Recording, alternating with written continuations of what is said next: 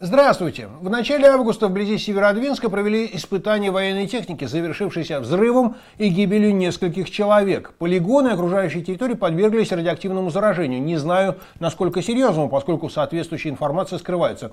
После взрыва радиоактивные частицы обнаружили в Норвегии. Предполагается, что это были испытания крылатой ракеты с ядерной двигательной установкой. А как в Америке?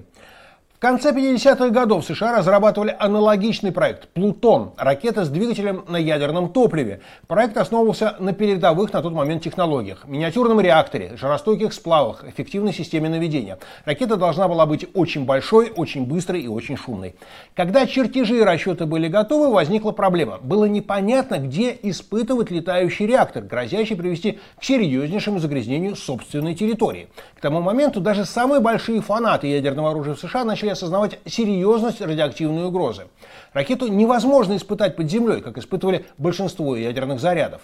Любой образец оружия нуждается в постоянной проверке, потенциально в модернизации. Это означает необходимость регулярных испытаний, то есть регулярные полеты ракет с ядерным движком над Америкой и неконтролируемое радиоактивное загрязнение почвы, воды и воздуха после каждого такого теста.